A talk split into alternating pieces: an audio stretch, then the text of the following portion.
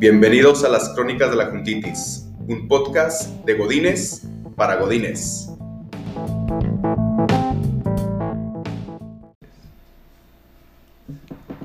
Hola, buenas tardes, bienvenidos, bienvenidas a todos.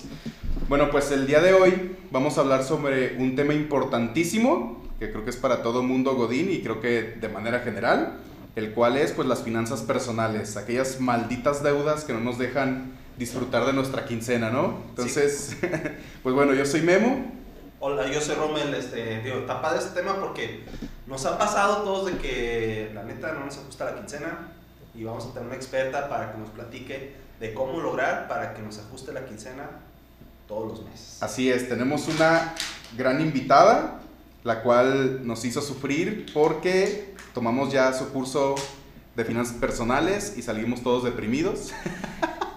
nos dimos cuenta que yo tengo una capacidad de ahorro de menos 40% y que un préstamo que tengo en el banco voy a terminar de pagarlo como en, no sé, cuando se cumpla la profecía de Wally, así prácticamente. Cuando sea campeón el Atlas. Eh, ¿eh? cuando sea campeón del Atlas, eh. cuando las peleas del Canelo duren más de 10 rounds. eh. Este, pero bueno, le damos la bienvenida. Pues muchas gracias, Emily. ¿Cómo estás? Eh. Un sonidito de aplauso. La del chavo del 8. Muchas gracias, muchas gracias. Buenas tardes a todos. Muy bien, pues bienvenida Emily. Emily pues es parte de nuestro equipo de, de instructores, pero adicional a eso, pues la verdad es una gran apasionada de todo esto de las finanzas personales. Entonces por ahí nos trae bien en la línea para cuando vamos a sacar algún crédito, cuando andamos gastando en Uber. Entonces ya nos tiene así como bien en la rayita.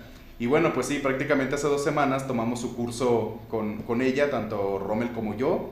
Buenísimo el curso, súper recomendado porque la verdad sí sales deprimido, pero deprimido con áreas de oportunidad. O sea, motivado. y motivado. para- Te das cuenta de estrategias de ahorro que puedes comenzar a implementar. No es necesario que seas millonario, que tengas los miles de pesos para comenzar a hacerte un hábito de ahorro.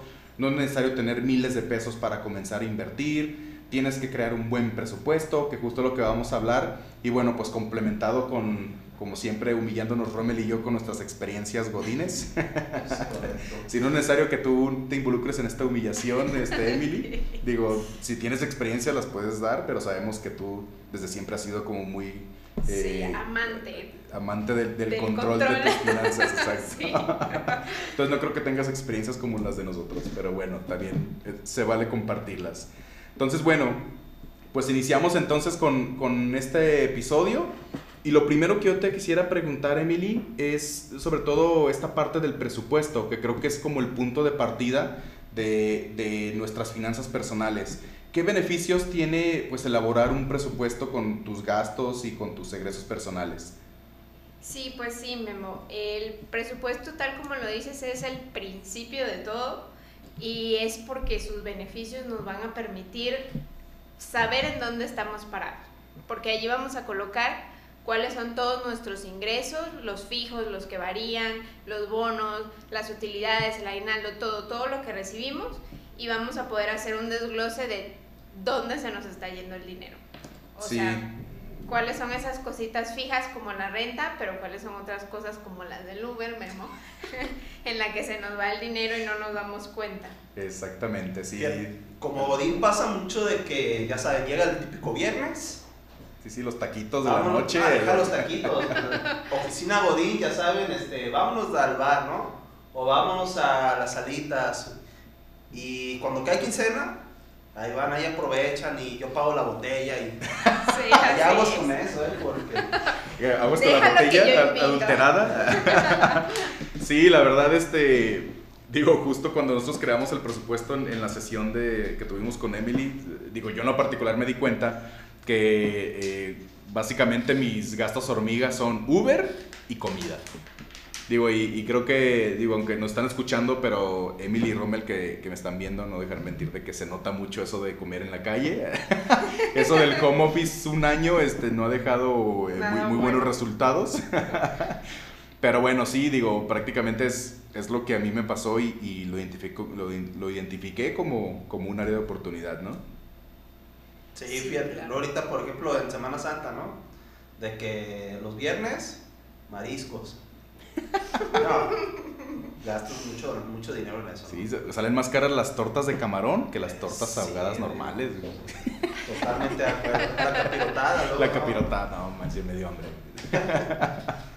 Sí, así es, son todas esas fugas de dinero que, que tenemos y depende de cada quien, ¿no? O sea, es muy personal el, algo del, el, el hacer el presupuesto y allí vamos a ver realmente cuáles son gastos innecesarios que podemos ir reduciendo. O sea, qué tanto necesito salir todos los viernes a gastar mil, tres mil pesos en un bar y bueno, cómo eso realmente me afecta para lograr lo que yo quiero hacer.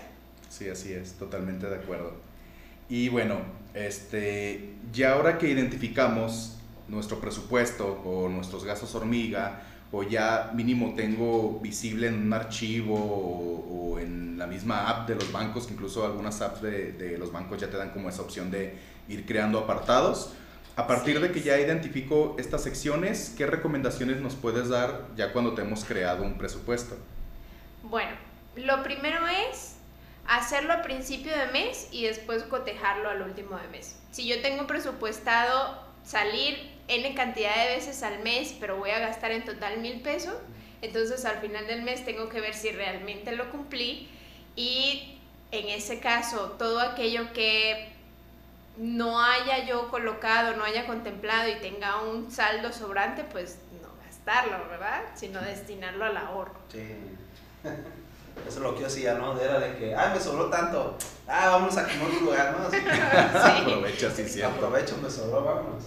Digo, que, incluso como que en algún punto, digo, como que lo digo a opinión personal, pero incluso hasta se, se te hace raro cuando te sobra dinero.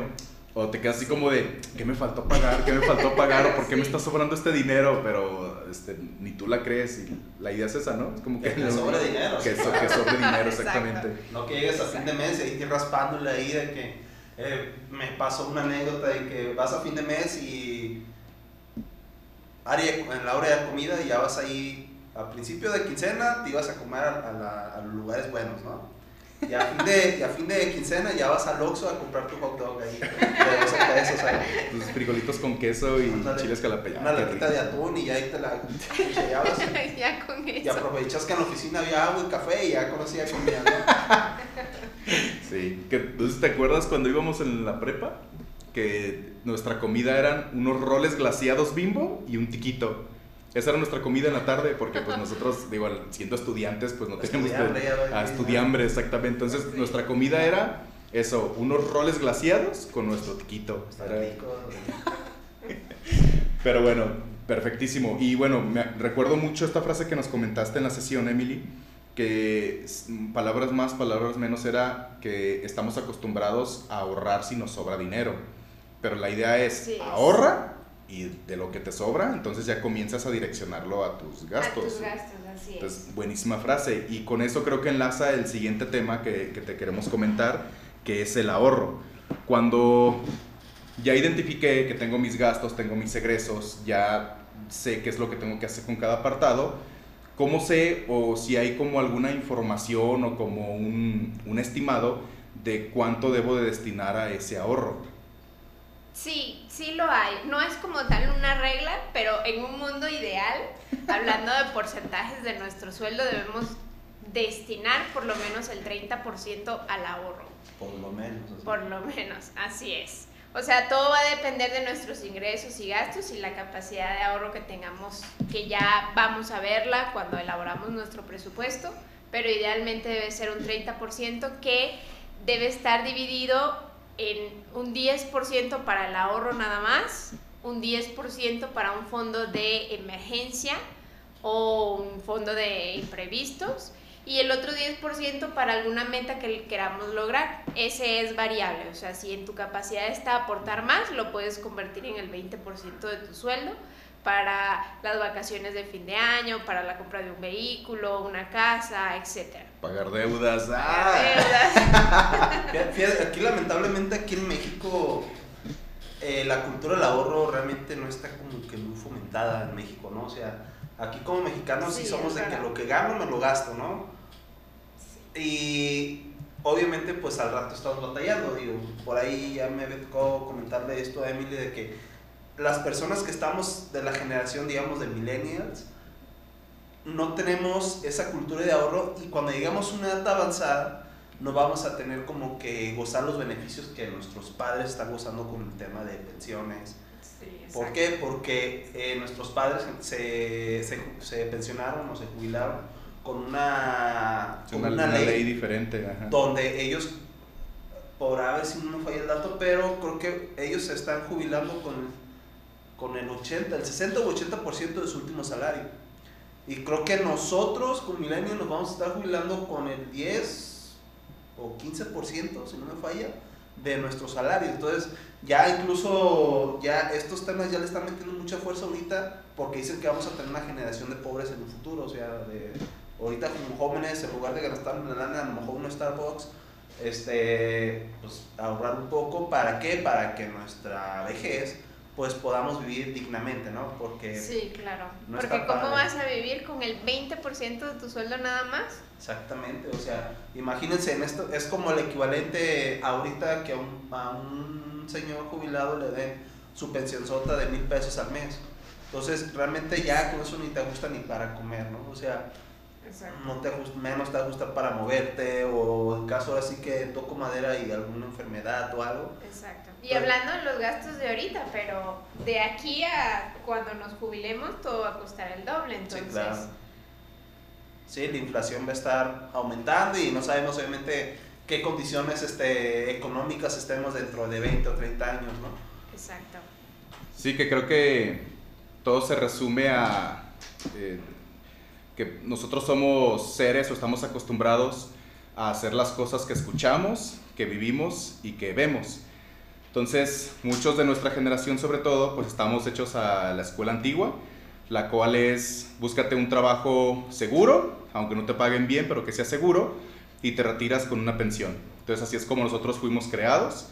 Y, y, la gran desventaja es lo que comenta Rommel, que, que pues ya no tenemos la misma ley y pues en cuanto a pensión, pues ya no va a ser la misma, ¿no? Pero bueno, eh, ya que sabemos entonces esta importancia del ahorro y cómo destinar la, pues ahora sí que mi, mis ingresos como tal, ¿qué estrategias nos podrías dar, Emily, o qué estrategia que a ti te haya funcionado? Porque nos queda claro que, que en mi caso este, esto del ahorro aún no se da. Pero bueno, en, en, tu experiencia y sobre todo pues lo que tú has vivido, ¿qué estrategia de ahorro nos, nos podrías recomendar? Bueno, yo creo que eso también es algo muy personal, o sea, depende de lo que tú estés dispuesto, de lo, del orden que quieras llevar, porque yo, por ejemplo, soy muy controladora y para mí es muy fácil establecer una meta mensual y ir cumpliéndola. O sea, firme, firme, firme, eso antes de cualquier pago, antes de cualquier salida, va mi ahorro. Así es. O sea, te pagas a ti misma la cantidad que te corresponde. Sí, exacto. Yo ahí tengo mi presupuesto, mi meta mensual de ahorro y nada, eso va antes que todo. Ok. Entonces, pues dependiendo mucho de si tienes este hábito, si te consideras una persona disciplinada, porque es como cuando empiezas a hacer una dieta o a hacer ejercicio, hay personas que empiezan así súper radical y ya la semana, no, ¿sabes qué? Esto no es para mí. Exacto. Entonces lo mismo pasa con el ahorro. Si tú dices, no, es que ahorita tengo estos 5 mil pesos, los voy a meter de una vez en mi caja de ahorro, vas a ver como en 15 días eh, ese dinero te va a estar llamando. vas a decir, no, ya, ya lo quiero sacar. Entonces va mucho con el conocerse y, y poner metas acorde a eso. Entonces si consideras que el hábito del ahorro, obviamente, como lo dice la palabra, es un hábito y como cualquier hábito que queramos tener en nuestra vida, ya sea el hacer ejercicio, comer bien, conlleva una disciplina. Exactamente, así es. Y lo mejor es que empieces poco a poco. Eh, nosotros, por ejemplo, hablamos de tres estrategias de ahorro que empiezan desde 50 y 100 pesos. Si para mí es fácil destinar 50 pesos semanales, yo voy a empezar con esa cantidad. Ya después puedo ir incrementando a 100 pesos semanal, 200 pesos semanal, 400 pesos semanal. Y teniendo aproximadamente un ahorro de 750, 1500 pesos al mes, vamos a poder tener en un año 9000 o 18 mil pesos al mes. Empezando con cantidades así súper pequeñas. Muy bien. Sí, la verdad son muy buenas recomendaciones. Eh, hace poco leí, por ahí estaba leyendo un libro en el cual traía una frase que decía que independientemente del dinero que tengas, lo debes de administrar, lo debes de controlar. Si tienes mil pesos, administra esos mil pesos. Si tienes diez pesos, administra estos diez pesos. Y es justo con lo que arrancamos en, en el episodio. No es necesario porque creo que estos temas los relacionamos con la gente rica, con la gente que tiene mucho dinero, Sí, claro. cuando en realidad no. O sea, aquí el punto es que tú te acostumbres a administrar tu dinero, sea cual sea el La monto que tengas. Porque obviamente eh, lo relaciono con una palabra que me dijo, ahora sí que filosofía popular, me dijo una, una buena amiga, este, que decía, mira, Romero, los, todos tenemos deudas, ¿sí? Independientemente de lo que ganen, o sea, la, la gente que gana poco debe cientos a lo mejor, ¿no? Y la gente que, debe, que gana mucho debe millones, ¿no? Y dicen, a, a lo mejor eh, de- detrás de cada lujo que ves dentro de la gente, tú no sabes qué deudas tienen. Entonces, exactamente, eh, el hecho del ahorro, el, eh, el tema de ahorrar no es un tema exclusivo para cierta o cierto sector de la sociedad. Yo creo que es más para todos y tenemos que como que ver la manera de, pues, de estar bien, ¿no? Porque ahorita en estos tiempos de, de pandemia, crisis, toda esa onda, no sabemos este, qué, qué nos espera en un, en un futuro, ¿no? Exacto, que también, que tanto te, te estás protegiendo si el día de mañana te quedaras sin empleo, o si un familiar se enfermara, o N cantidad de cosas que pueden suceder, ¿cómo vas a reaccionar? ¿Cómo vas a pagar? ¿Cómo vas a cumplir con esos compromisos que, que tienes que ahorita no estás considerando? Come- me comentaba la otra vez de que este, por lo menos debemos de tener tres meses de nuestro salario. Sí, así es. Así es.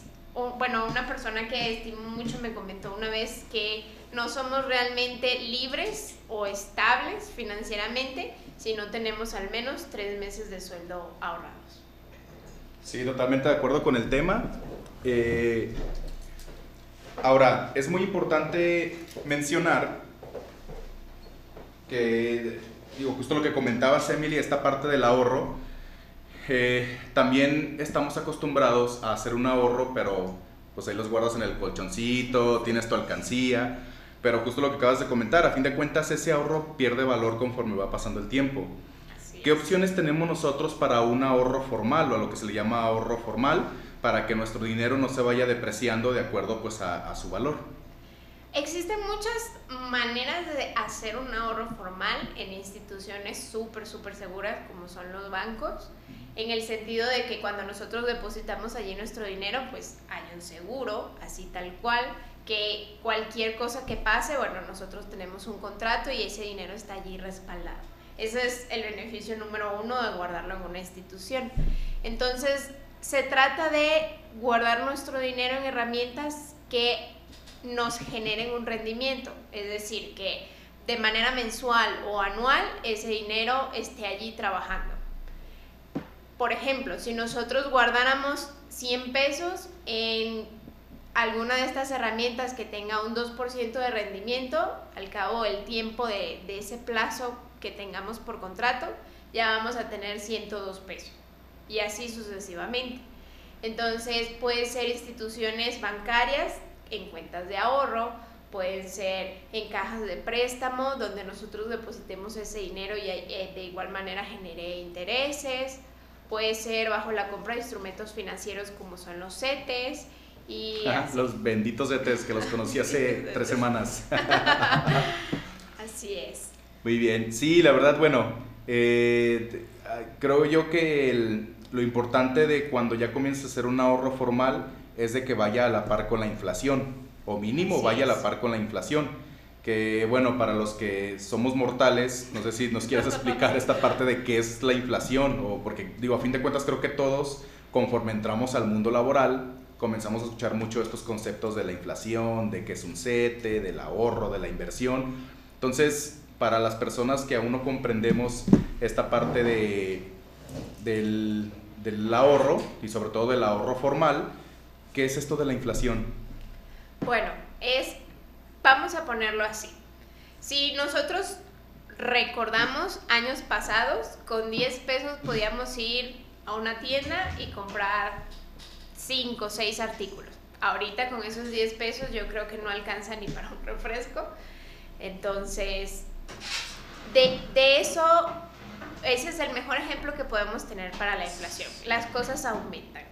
Yo me acuerdo, fíjate, en la primaria, uh, hace como 50 años, este, ah, me daban 5 pesos para gastar en la primaria, me acuerdo. 5 pesos.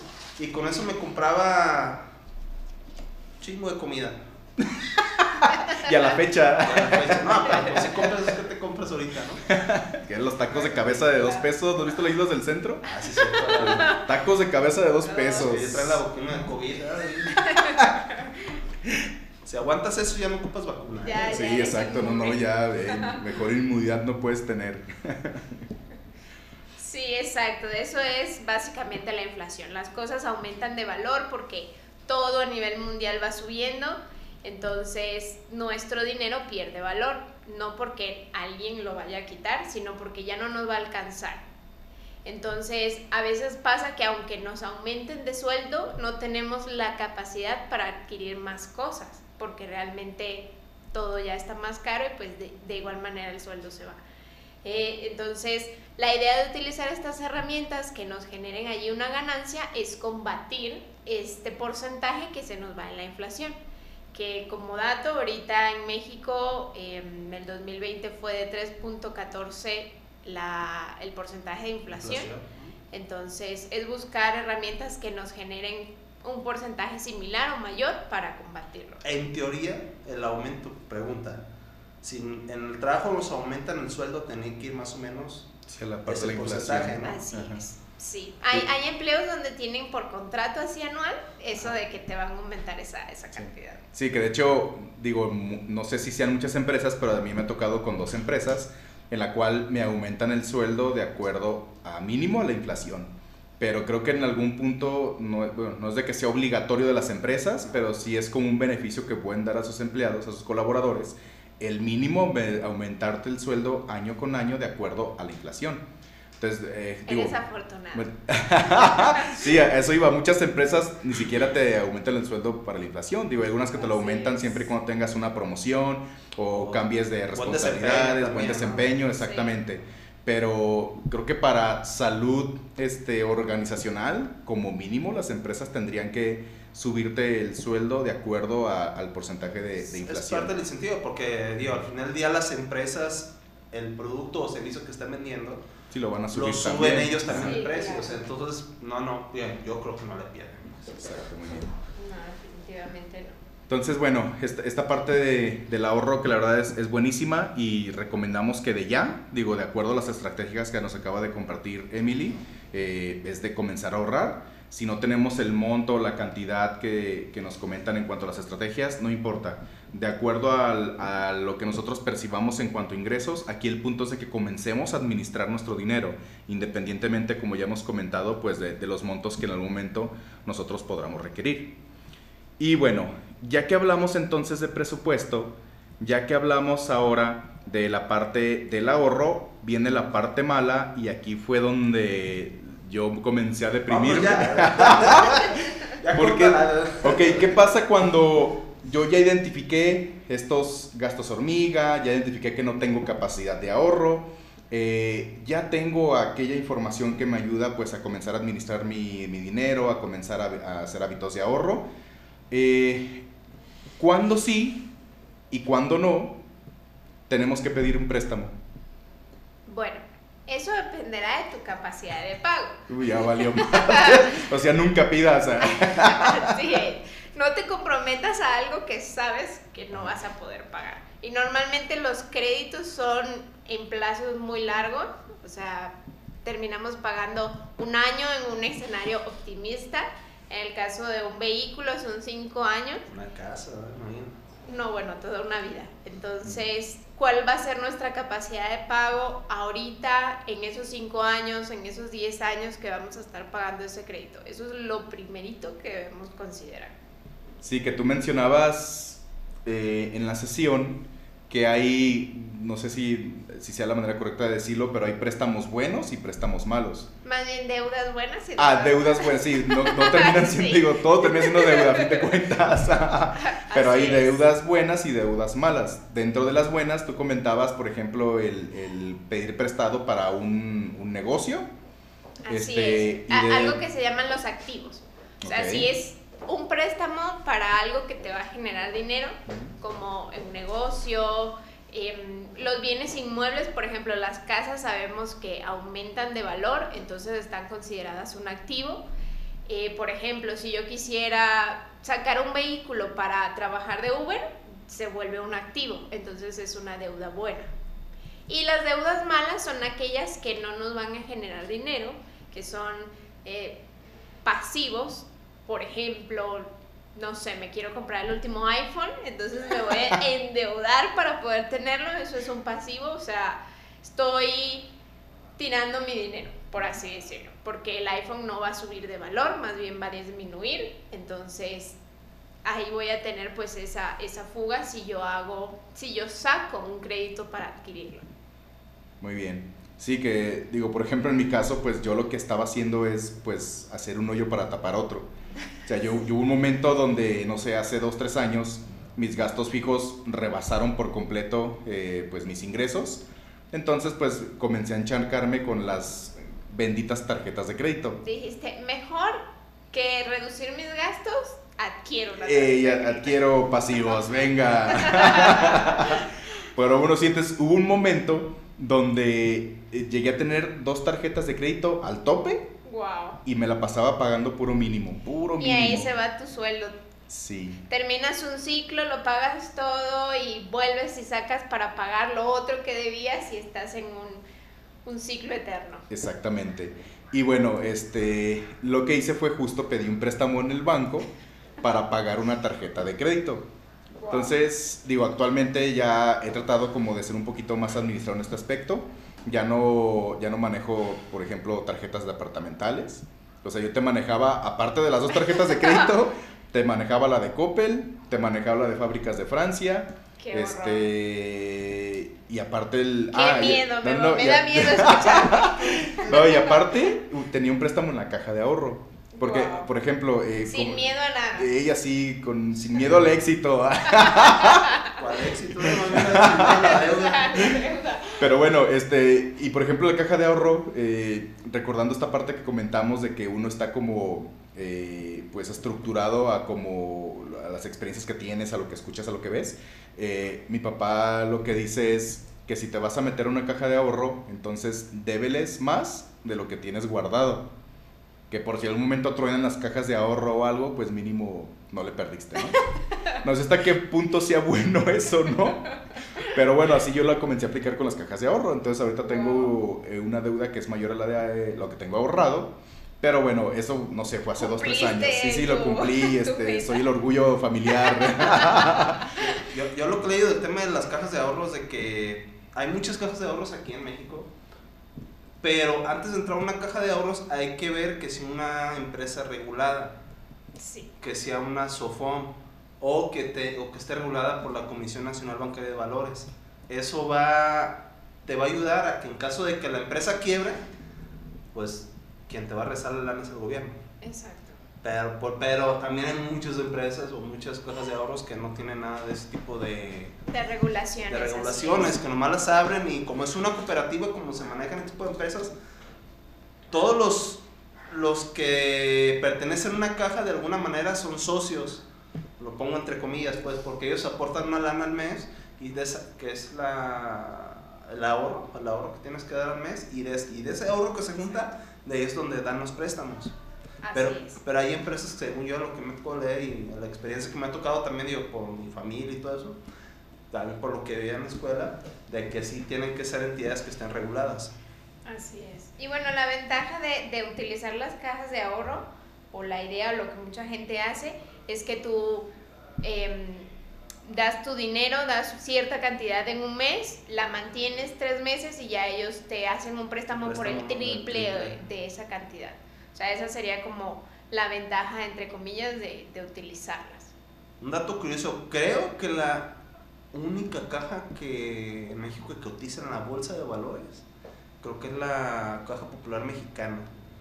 Tengo entendido que es la única que actualmente cotiza en bolsa. Entonces, imagínense, si es una caja popular, está regulada y aparte cotiza en bolsa, entonces ahora sí que el nivel de confiabilidad es muy alto para meter ahí tu dinero para ahorrar. Así es. O sea, es investigar a fondo dónde vas a dejar tu dinero, para qué lo van a utilizar, de dónde van a salir esos intereses o rendimientos que te van a pagar y ya ir por la segura, porque finalmente ahí estamos colocando nuestros ahorros. Así es. Y bueno, digo, ahora ya que estamos hablando de las benditas tarjetas de crédito, eh, ¿qué nos podrías decir sobre las ventajas, si es que las hay, y desventajas de obtener una tarjeta de crédito? Bueno, ventajas pocas, ¿verdad? Realmente si no tenemos una capacidad de pago, no lo recomiendo. Em, pero sí, sí, sí tienen ventajas. Por ejemplo, es un financiamiento que vamos a tener que nos puede ayudar a adquirir a lo mejor algunos bienes que no podríamos pagar de contado. Entonces tenemos allí una opción de financiamiento. además, algunas tarjetas de crédito manejan seguros de vida, eh, tienen otros beneficios o promociones con las compras, por ejemplo, esto de que vas acumulando puntos y... Así es, y ya después tienes allí cierta membresía con aerolíneas, con hoteles, etcétera. Entonces, por allí van las, las, ventajas, pero sí va a depender, claro está, de, que podamos pagarla, de que podamos adquirir, em, que nos sale gratis, tenemos que pagar comisiones, anualidades, intereses, etcétera. Entonces, bueno, para eso podríamos utilizarla. Sí, que aquí pues prácticamente las, las desventajas se generan a partir de cuando no comienzas a cumplir con esto. Ya cuando no comienzas a cumplir con los pagos, pues se vienen las desventajas que son los pagos de intereses, eh, las altas comisiones que manejan las tarjetas de crédito, este, el endeudamiento, luego ya te metes a buro de crédito, digo, entre pues, otras cosas que que la verdad pues no, no se recomiendan. Y justo como comenta, como comenta Emily, eh, si no tienen esa capacidad para pagar, la verdad mejor no se metan en, problemas, eh, porque prácticamente van a terminar pagando eh, pues toda su quincena y pues no, no evolucionas, no, no eres administrado, no te desarrollas, toda tu vida te la pasas pagando deudas y pues básicamente eso no, no, es la vida pues. Sí, la verdad es que es algo que se tiene que manejar de manera consciente, o sea, realmente las tarjetas de crédito no son una extensión de nuestro sueldo, no es que vamos a tener ese dinero allí para utilizarlo en cuanto se dé la oportunidad, porque vamos a, a entrar en un ciclo de no poder pagar, de utilizar otra tarjeta, así como hacía Memo, para pagar eso que debemos y así. Así puntualmente, así como lo hacía este güey. Pero sí, la verdad sí, es, es tener mucho cuidado y, y, creo que hasta en algún momento debes de tener cierta inteligencia emocional porque ves en tu tarjeta de crédito que tienes 20 mil pesos, 25 mil pesos y crees que, que, forma parte de tus ingresos, cuando en realidad no, o sea, es, algo Empiezas a verlo y a darle uso. Puedo utilizar ese dinero para... Para irnos al cine, para ir a comer.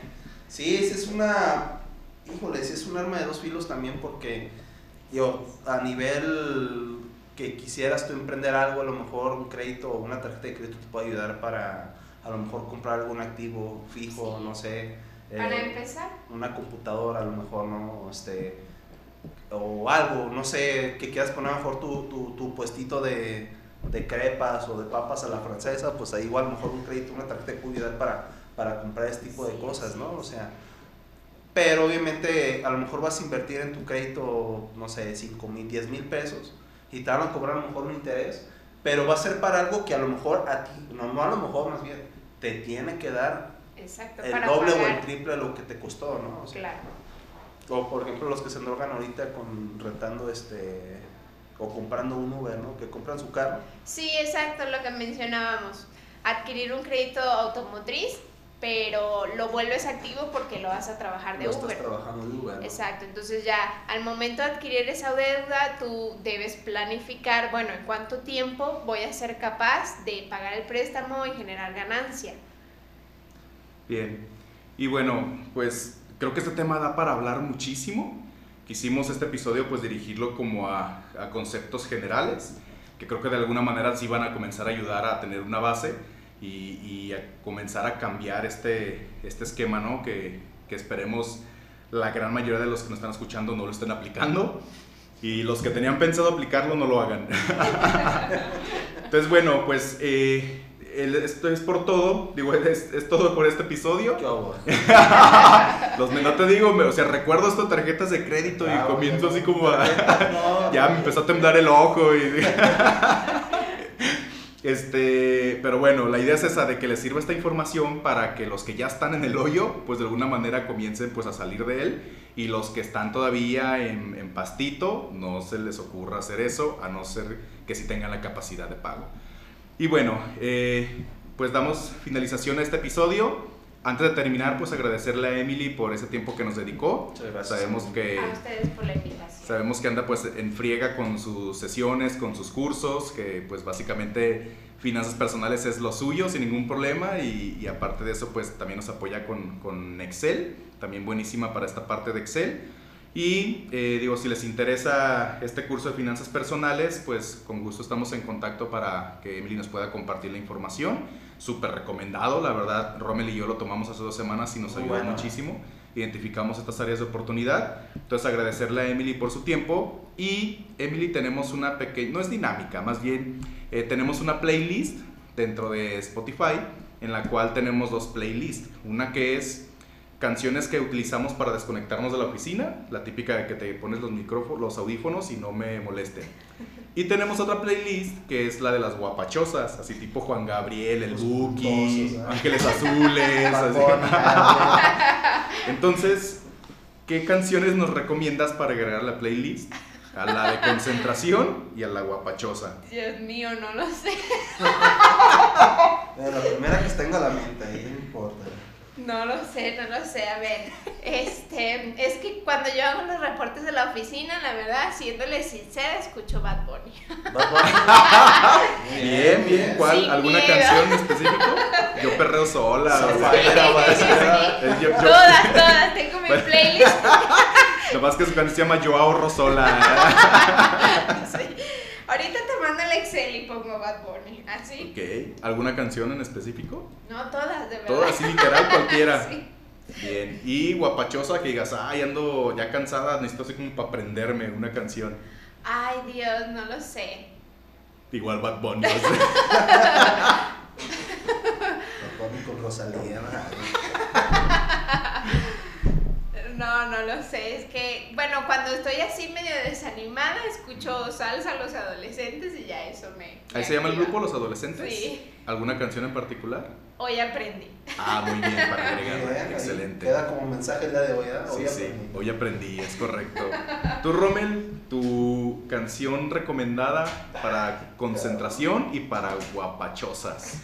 Para concentrarme, me, ah, a ver, ¿cuál me concentro? Ya dije Bad Bunny. Hoy vine escuchando a un grupo que se llama Temi Pala. Está bueno. Este, hay una canción que se llama Elephant.